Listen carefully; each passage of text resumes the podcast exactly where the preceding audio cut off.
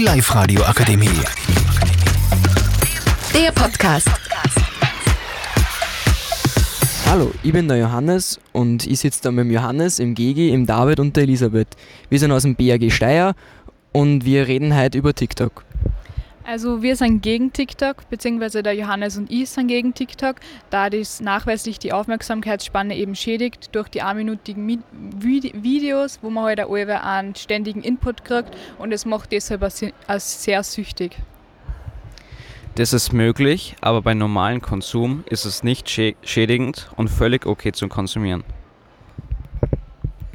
Ein weiterer Punkt von unserer Seite gegen TikTok ist auch der weit verbreitete Hass in der Community, da sich wohl viele Menschen schneller trauen, einen bösen Kommentar zu schreiben, als jemanden auf der Straße ins Gesicht zu sagen, hey, ich mag dich nicht oder so etwas.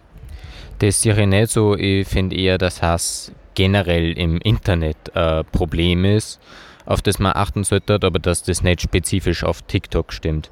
Ähm, ein weiterer Vorteil von TikTok, meiner Meinung oder ein Vorteil von TikTok, meiner Meinung nach, ist, dass man sich dort kreativ ausleben kann und auch, dass man sich darüber News holen kann. Aber eben wegen den News bist du im Algorithmus drinnen und somit in einer Bubble, wo du einfach nur deine eigene Meinung äh, kriegst und das kann sich dann im schlimmsten Fall radikalisieren. Nein, denen stimme ich nicht zu. Wenn zum Beispiel der eigene Feed mit dem Feed eines Kollegen geteilt wird, wird diese Bubble sozusagen gebrochen.